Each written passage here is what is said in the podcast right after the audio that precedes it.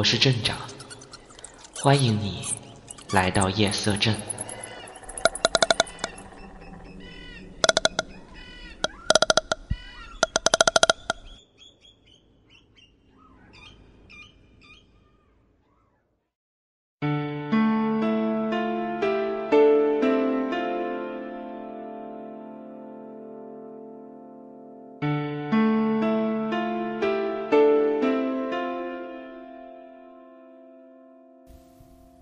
Hello，各位听众朋友，大家好，欢迎大家再一次来到夜色镇，我是镇长。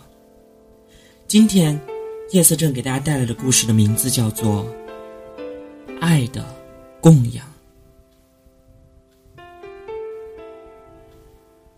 图书馆里，李晨正在专心致志的完成他的学术论文，再过几个月，他就可以毕业了。忽然，李晨头顶上的日光灯暗了一下。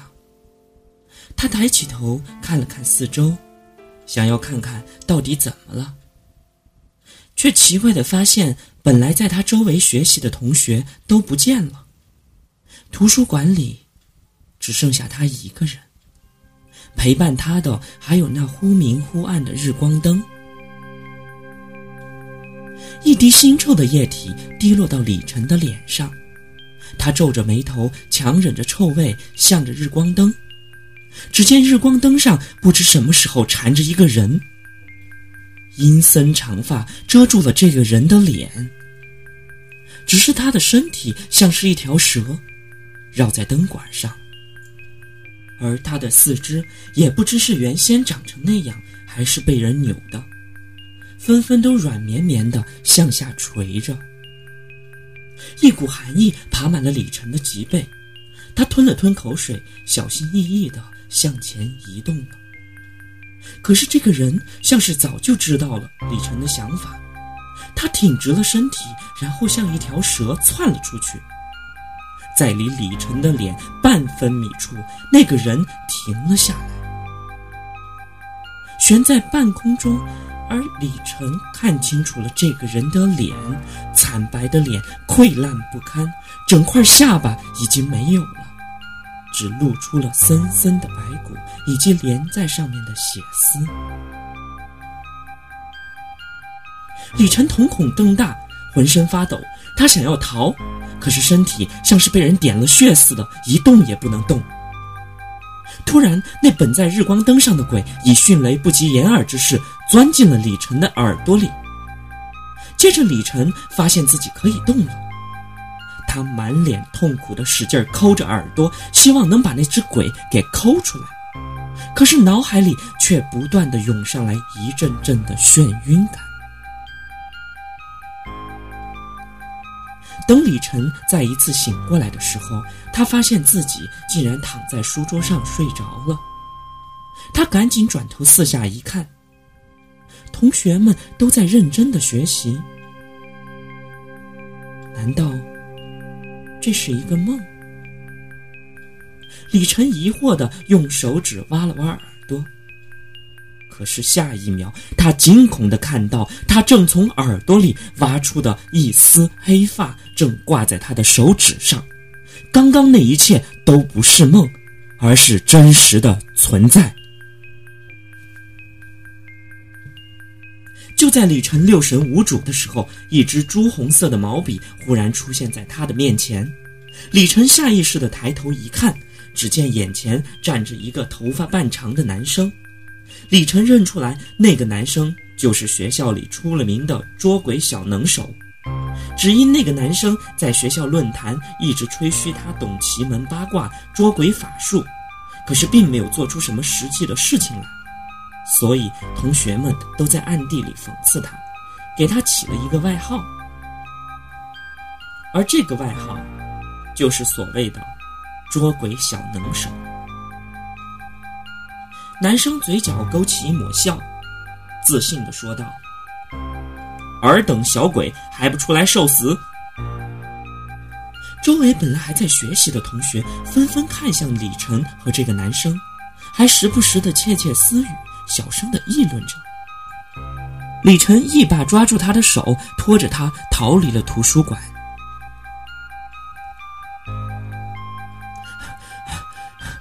喂我我说你还要带我跑多久啊？那个男生一边跑一边气喘吁吁的向拉着他的李晨问道。李晨看着四周已经没有同学了，他停下了身来，转身满怀希望的望着那个男生。你有办法帮我捉住身上的鬼？哼，你也不看我是谁，这种鬼对我来说简直就是小意思。顺便自我介绍一下吧，我叫张亮，你也可以叫我张大法师。张亮一脸自豪的得意着。一听到张亮有办法，李晨立马就问道：“嗯，那你怎么能把他从我身上给弄出去？我求求你，我求求你，请你一定要帮帮我。”行嘞，那让我先看看你身上是只什么样的鬼。张亮从袖子里拿出一枚铜钱，按在李晨的额间。原本应该自由落体的铜钱，竟然稳稳当当的贴在了李晨的眉心处。张亮又将朱砂笔拿出来，在铜钱的正中间点上了一个点儿，然后从口袋里取出一本小册子，开始翻找起来。看着这样的张亮，李晨有些不安。他问道：“张亮，你到底靠不靠谱？这个？”鬼还分类型啊？那个鬼，嗯，一般不都是坏的吗？张亮白了李晨一眼，说：“活人就是无知。行嘞，好好看着，我给你露两手。”刚说完话，他就把册子塞回口袋，双手结印，一大股古怪的咒语从他的嘴里飞快地念了出来。不一会儿，一道红光从铜钱的正中冒了出来，中间的朱砂却已经没了。又过了一会儿，红光也消失不见了。张亮不解地摸了摸下巴，喃喃自语道：“这个，这个不可能啊！怎么会这个样子？”李晨见状，急得满头大汗，不停地催促张亮。大师，你到底是算出什么了？你快点告诉我！你要急死我是吧？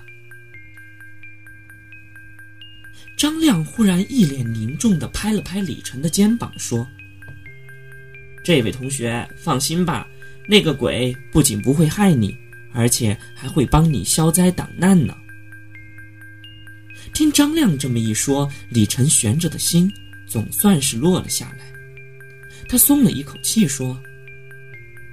嗯，那不是挺好的？照你这么说，我还真得要谢谢这只鬼呢。你傻呀！这只鬼为什么要平白无故上你的身？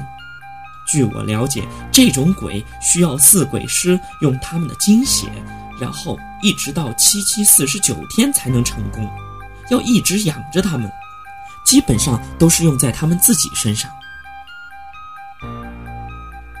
张亮上下打量了李晨一眼，说：“难道你是四鬼师？”李晨还没来得及反驳，忽然耳边一阵风响，一张黄符准确地贴到了他的耳朵上，阵阵清脆的铜铃声传进了李晨的耳朵里。李晨突然满脸狰狞，口里不时地惨叫几声，蜷缩在地上。一丝黑影从李晨的耳朵里飘了出来，一边的张亮瞪大了眼睛，吞了吞口水。一根细长的红线套在了黑影上，而且用劲儿往外拉扯，那个黑影便越拉越长，还伴随着阵阵撕心裂肺的吼叫。三四根红绳又齐齐地套在了黑影上。很快，黑影就被拉出了耳朵。李晨浑身都是汗，虚脱的躺在了地上。他费劲的抬头一看，眼前竟然站着他平日里暗恋的女生杨雪。杨雪将一团红毛线球放进了随身携带的背包里，瞥了瞥有些吓傻的两人，说：“你们没事吧？”嗯，没事儿，没事儿。李晨挣扎着从地上爬了起来，不好意思的向杨雪笑了笑。哎，我说，这位同道中人为什么要抢我的活儿？张亮一看，本来还有些崇拜他的李晨已经叛变了，气得质问了起来。哼，抢？你可知道那是什么鬼吗？我是在这救人呢。杨雪冷冷的一笑。张亮不服气，哼了哼。不就是挡灾的小鬼吗？那是意外死亡的冤魂，阴气极重，他附在活人身上，日夜吸活人的精气神儿，用不了多久就会断气的。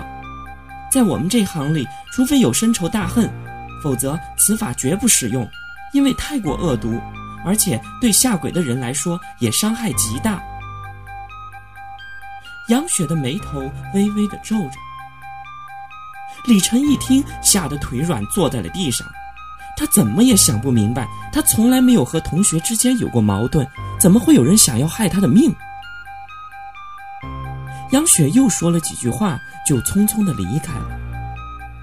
张亮看着地上魂儿都没有的李晨，面色凝重的说道：“这个杨雪有问题。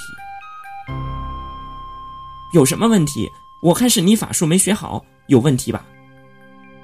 回过神来的李晨立马从地上爬了起来，恶狠狠地推了张亮一把，就匆匆的离开了。到了晚上，宿舍里只有李晨一个人躺在床上看书，同寝室的室友都出去外面玩通宵了。突然，窗外刮起了大风，把窗户吹得啪啪作响。李晨有些疑神疑鬼的下了床，赶紧将窗帘拉了起来。而就在这个时候，空荡的寝室里响起了悠悠的唱歌的声音。李晨害怕的捂紧耳朵，飞快的冲出了寝室。本来应该是明亮的走廊，却漆黑一片，看不到尽头。这正是处在极度惊恐中的李晨，此时却没有注意到这一点。突然，李晨一个没注意，就被地上的凸起绊倒，摔倒了在了地上。可是他并没有关心身上隐隐作痛的地方，而是惊恐的发现四周竟然是一片的漆黑，什么也没有。突然，猛的一下，他手臂向上一紧，一条湿漉漉的东西缠了上去，想把他使劲给拖走。李晨慌忙的拿出藏在口袋里的美术刀，狠狠的刺向手臂上的东西，想摆脱他的控制。可是紧接着又出来几条，分别缠住了他的四肢和脖子，而且越勒越紧。窒息的感觉让李晨两眼泛白。就在他以为自己必死无疑的时候，一只强劲有力的手硬生生地将缠在他身上的东西给扯了下来。被摔在地上的李晨赶忙向他道谢，而且大口大口的呼着空气。正当他打算和救命恩人说谢谢的时候，手的主人一把拽起张亮往前跑去。在黑暗里跑了一会儿以后，一丝光亮出现在了李晨的眼里，他欣喜的加快了步伐，他知道那就是出口。当他终于冲出来的时候，却发现他自己竟然在宿舍楼顶的储物室。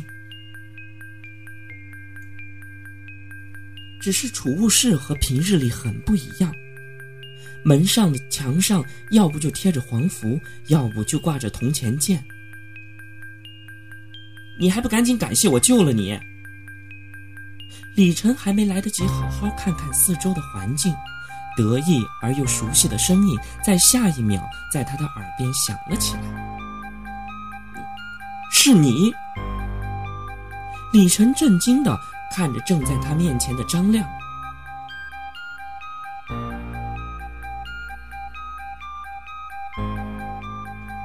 刚才我是应该谢谢你，过我很好奇，你怎么知道我会遇到危险呢？于是张亮一五一十的就解释了起来。白天他觉得杨雪有些不大对劲儿，因为他身上隐隐的泛着死人的阴气，尽管被隐藏的很好。于是就在李晨走了以后，他回家又查了查卷宗。果然，他查到有一则法术是可以让死人魂魄不离体，在阳间生存而不被黑白无常所发现。但是前提的条件是每周都要吸收阴气极重的冤魂，这样才能保证肉身不腐烂。而且他猜测杨雪说会救人什么的，完全就是假话。他的目的就是为了带走那只上了李晨深的冤魂。那杨雪为什么要这么做？李晨不解道。还有，我很想知道为什么那只鬼会上我的身。嗨，这你还不明白呀？杨雪已经死了。张亮白了李晨一眼。他靠那些冤魂来维持在阳间的生活。你问那个鬼为什么会上你身，那就更简单了。你身上被人贴了标记，很容易招鬼。之前我大概测算了一下你的八字，你的命格属阴，只要沾上一点阴气，就能让你重病不起，而且用不了多久，你小命儿就会一命呜呼。这又是一条新鲜的冤魂，所以杨雪一定会千方百计的来要你的命。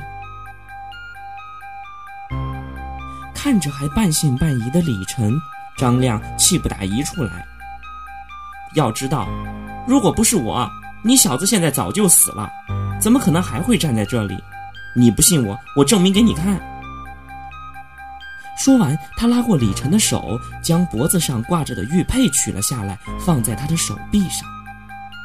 不一会儿，一股难耐的灼热感从手臂上传了出来，直冲李晨的脑海。他终于忍不住轻呼了一声。张亮拿下玉佩。只见原本玉佩放着的地方出现了一只红色的骷髅头，鲜红的就好像能滴出血来一样。这下你总该信了吧？张亮得意的冲着他说道。而张亮则傻呆的站在原地，尽管他的心底努力说服他不能怀疑自己的女神。可摆在他眼前的事实，却不得不让他信服。于是他俩决定到女生宿舍去查一查。李晨小心翼翼的拉了拉正在柜子里翻找的张亮，小声的问道：“哎，我们没有经过杨雪的同意，乱翻她的柜子，真的好吗？”不一会儿。他就拿着一张有点年代的校报，大声的笑了起来。哈哈，找到了！正在望风的李晨闻讯，立马跑到张亮身边，一边看起了报纸。报纸上特别的内容也没有，只有一则意外事故。上面登着一次学校举办的郊外野餐活动，由于山路湿滑。导致一辆车掉进了山谷，车上四十八名学生无一生还，而且死亡名单的上面正有杨雪的名字。这下你总该相信了吧？这就是证据。张亮一边准备待会儿要收了杨雪的符咒，一边对李晨说道。李晨艰难的点了点头，问道：“那？”我们现在该怎么办呢？张亮捏起一道黄符，冷冷的一笑：“那你说呢？待会儿杨雪要是进了宿舍，你就说捅我一刀，然后骗他说我要你的命，我就会在地上装死，然后看准时机就把符咒贴在他身上。放心吧，刀我是提前准备好的，就在你的脚边一把。”机会只有一次，一定要把握住。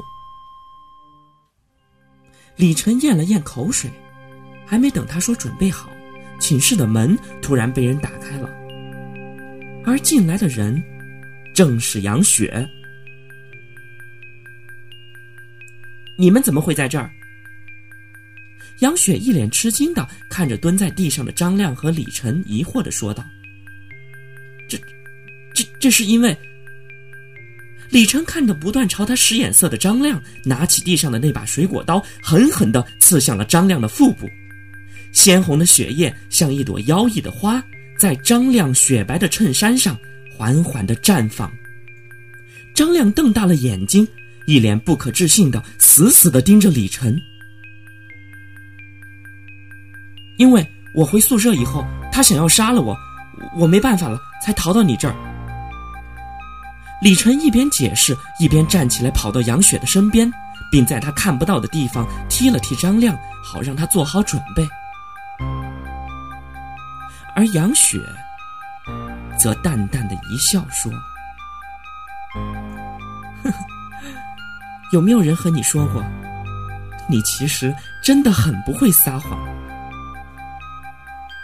李晨还没来得及明白杨雪说的这句话。突然，他眼前一黑，就昏了过去。等李晨再次醒来的时候，他发现自己竟然在一个山谷里边，旁边还有一辆大巴车，车体已经严重的受损，车内都是鲜血和昏过去的学生。李晨脑海里的第一反应，他应该打电话叫救护车。可是他并没有努力思考了一下，因为这里的一切他都觉得好熟悉，就好像他亲身经历的一样。李晨正努力的想回想的时候，脚下的地面忽然诡异的抖动了起来，原本坚实的路面瞬间化成了一片火海。李晨只感觉自己浑身上下被火焰炙烤着。大大小小的火舌不断的舔舐着李晨的皮肤，白皙的肌肤迅速变成了黑炭，甚至成灰、成粉。炙热难挨的火焰让李晨变得害怕和惊慌，他撒腿就要跑，可是他却发现，不知道什么时候，自己的脚早就变成了焦炭。他依稀看到火海里无数熟悉而又陌生的面孔正向自己走了过来，张牙舞爪的，好像要准备把他给接走。而绝望当中，一只细腻的手忽然一下抓住了李晨的衣领，将他猛地拉出了火海。李晨转头看去，救他的人竟然是杨雪。他立马看向他的身体，这个时候他才发现他的手和脚都还在。他暗暗的松了一口气，忽然他又是想到了什么，惊恐的看着杨雪，不断的往后退去。而杨雪看着李晨的表情，只是哀伤，而又平静的讲述了一个故事。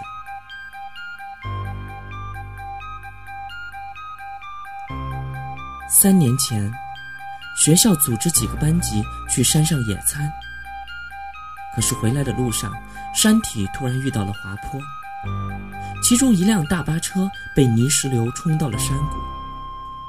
当时离救援车来还有一段时间，可是车内的学生都认为要死在这里，因为车子的油箱泄漏，很快就要爆炸了。但是车上一个男生却不肯放弃，因为在车祸发生的一瞬间，他就把女朋友保护在了身下，所以女生只是轻微的擦伤。男生告诉他，一定要活下去，然后狠狠的一推，将她推出了车外。当女孩滚出车的下一秒，整个车就发生了爆炸。一车人最后活下来的，就只有这个女生。女生不愿意男生就这样离开她，她终于在一个高人那里得到了一种方法，可以让男生存活在阳间。只要每个月让男生被冤魂附身，然后吸收就可以了。从那天开始，女生每个月都要收集冤魂，让男生吸收。但是这个方法也有一个坏处，那就是男生吸收一次冤魂，就会忘记之前所有的事情。我，就就是那个男生，对吗？李晨记起来了，他也终于明白为什么刚刚看到那辆大巴车，他会觉得眼熟。看着自己的双手，他不知道这双手上已经沾了多少无辜的生命。可是这一切都是因为杨雪对他的爱。张亮呢？你你放过他好吗？就当我求求你。不要一错再错了，杨雪。李晨焦急的握住杨雪的双手，祈求道。可是杨雪残忍的一笑：“哼，晨，其实那把刀是真的，流出来的血也是真的。他已经死了，是你杀了他，刚好，又是一个冤魂。”听完杨雪的话，李晨全身的力气就好像被抽空了一样，颓废的瘫坐在地上。而杨雪抱住了李晨，从袖子里拿出一团毛线球，一团黑色的烟雾从毛线球里飘了出来，又快速的飘进了李晨的耳朵里。晨，我们换个学校重新开始，我们一辈子。永远在一起，你说好不好？温柔的声音一遍又一遍的在李晨的耳朵里回放，他两眼茫然的点了点头。在新的学校里，又不知道哪些同学将要变成杨雪爱的供养。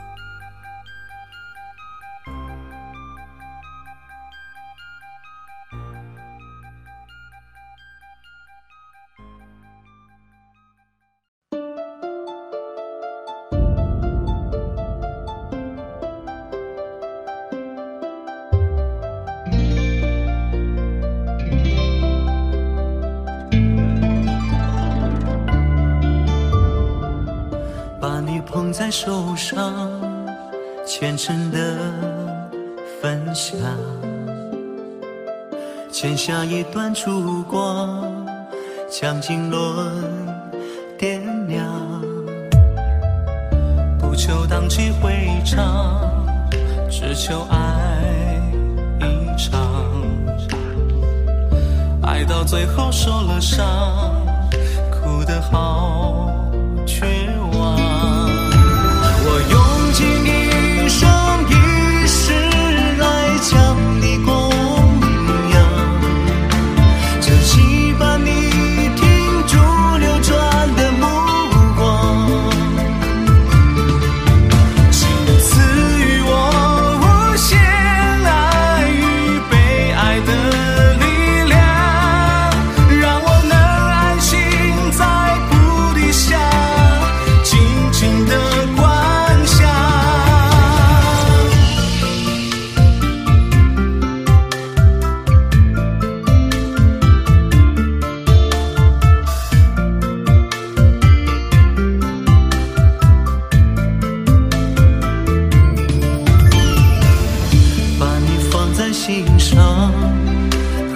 了惆怅